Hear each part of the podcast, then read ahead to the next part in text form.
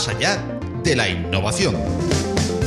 Un espacio sonoro patrocinado por Open Expo para estar al día de la innovación tecnológica abierta. Más allá de la innovación.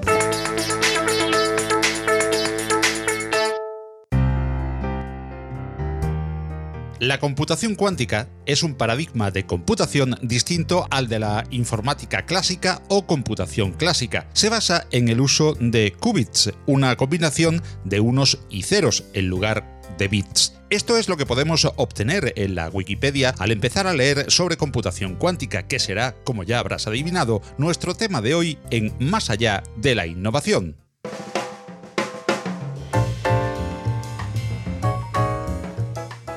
Desde principios del siglo XX, eminentes científicos, cuyos nombres son más que conocidos, como Einstein o Planck, por citar algunos, venían trabajando en la resolución de varios problemas como el conocido como catástrofe ultravioleta, en el que no vamos a entrar en profundidad, pero en un resumen muy simple, descubrieron que la luz no es una onda continua, sino que está dividida en pequeños paquetes o quantum. El estudio posterior de estas ideas hace que se desarrolle todo un cuerpo de conocimiento sobre la materia que deviene en la física cuántica, que explica el universo de lo más pequeño. La computación cuántica aprovecha los conocimientos de esta teoría y se empiezan a proponer modelos de esta casi desde 1980. Esta nueva computación describe la idea de quantum bit o qubits, qubits, si lo queremos castellanizar. El qubit se diferencia del bit clásico en que no toma solo los valores 1 y 0 de manera excluyente, sino que pueden ser una parte de 0 y otra parte de 1 o viceversa, incluso en proporciones variables, aprovechando la propiedad de la materia llamada superposición atómica. Para ilustrarnos sobre esta idea poco intuitiva, Francisco Galvez propone este ejemplo en IBM Research. En un bit nosotros podemos tener dos estados, 0 o 1. En un qubit también podemos tener esos dos estados, pero además podemos tener cualquier combinación de esos dos estados. Es decir, podemos tener 0, 1 o una mezcla de 0 y 1 al mismo tiempo. Y al medir obtenemos o bien 0 o bien 1 con distintas probabilidades. Siempre pongo el ejemplo de la moneda. ¿Cómo es posible que mucha gente me pregunta, cómo es posible que podamos tener un estado en dos en un sistema en dos estados al mismo tiempo? Cojamos la analogía de una moneda que lanzamos al aire. Cuando lanzamos la moneda al aire y la moneda está girando, podemos decir que está en cara o que está en cruz está en cara y cruz al mismo tiempo, está rotando. En un momento dado hacemos una medida y sacamos cara o sacamos cruz. Un sistema cuántico actúa de forma similar. El sistema en su estado natural está en rotación, está en una superposición de estados 0 y 1. Es cuando realizamos una medida, cuando colapsamos el sistema y obtenemos el resultado 0 o 1. Si esto lo hacemos muchas veces, obtendremos un tanto por ciento de las veces un resultado sea cero y otro tanto por ciento de las veces el resultado distinto, 1. Otra de las propiedades de los átomos que más se utiliza en la computación cuántica es el llamado entrelazamiento atómico, por el cual se transmiten propiedades de un átomo a otro afectado de la misma manera. Recurramos de nuevo al ejemplo de la moneda que nos propone Francisco Galvez en IBM Research. Otro concepto que aparece en computación cuántica es el concepto del entrelazamiento. El entrelazamiento es un concepto que ha tenido eh, en vilo a los científicos durante la primera mitad del siglo XX. De hecho, Einstein lo llamaba esa acción fantasmal a distancia, porque no podían entender cómo dos sistemas totalmente independientes podían mantener una relación que eh, nadie podía explicar. Es una relación que existe entre dos sistemas. Cuando dos sistemas han sido sometidos conjuntamente a una acción, por ejemplo, hemos sometido dos partículas a la acción de, de, un rayo láser, esas dos partículas quedan relacionadas. Algunos de sus parámetros están íntimamente relacionados el uno con el otro. El entrelazamiento define una acción a distancia. Podemos poner el ejemplo con dos qubits. Dos qubits entrelazados significa que cuando midamos el estado de uno, sabremos el estado del otro. Es como si tuviéramos dos monedas que están ancladas la una a la otra. Yo las hago girar y cuando mida el estado de una moneda, que me dirá si es cara o es cruz, sabré si la otra moneda es cruz o es cara, o es cara o es cruz, dependiendo del tipo de entrelazamiento que tenga con la primera.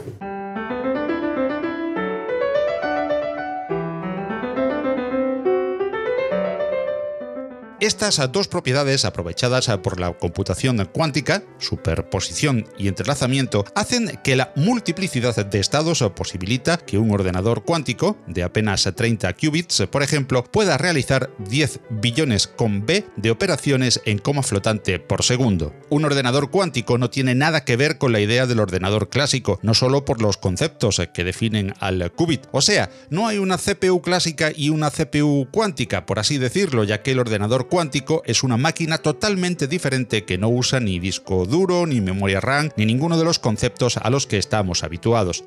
Son máquinas extremadamente sensibles, que necesitan un extremo aislamiento del exterior, pues influiría sobre el estado de los átomos. Son ultra sensibles a las radiaciones, al ruido, y deben funcionar a una temperatura cercana al cero absoluto, menos 273 grados centígrados. El primero de los ordenadores considerado cuántico fue creado en 1998 y contaba con solo 2 qubits. Hoy se habla de máquinas de masa de 2000 qubits. Como vemos, un ordenador cuántico no es precisamente una máquina sencilla y está reservada aún a grandes corporaciones e institutos de investigación. Sin embargo, IBM ya anunció en el pasado CES 2019 en Las Vegas el primer ordenador cuántico comercial, el Q61 de 20 qubits. Esta máquina tiene parte de computación tradicional y una gran parte de computación cuántica. Los lenguajes de programación no son, al igual que todo en la computación cuántica, lenguajes al uso como en la computación tradicional. Son algoritmos cuánticos que requieren de una gran especialización y que se crean en ocasiones mediante apoyo en computación clásica. Algunos de estos algoritmos más conocidos son el temple cuántico, que data de 1989, y el algoritmo de Shor de 1994, ejecutado por primera vez en 2001. Aun siendo los más conocidos por ser los más clásicos, los últimos años están viviendo una eclosión nuevos algoritmos al mismo ritmo expansivo de las capacidades de la computación cuántica y del creciente interés por ella. Aunque en principio no son fácilmente comparables la computación clásica y la cuántica, el año pasado estuvo inundado de noticias sobre la supremacía cuántica, ya que Google anunció haberla alcanzado. De forma resumida, el concepto de supremacía cuántica supone que ésta se alcanza cuando el uso de un ordenador cuántico suponga una ventaja superlativa en la resolución del mismo problema enfrentado por un computador tradicional. Según se publicó en un paper en la revista Nature el año pasado, en un cuántico de Google se resolvió un problema sobre números aleatorios en 3 minutos y 20 segundos. Esta misma cuestión hubiese tomado años, años y años a uno clásico. Aunque esto de la supremacía cuántica es aún muy discutido, no deja de indicar que los progresos eh, en los últimos años dentro de esta disciplina se aceleran exponencialmente. Las aplicaciones de la computación cuántica son múltiples a pesar de estar aún en una fase tan temprana, pero lógicamente se irán implementando nuevas a medida que crezca.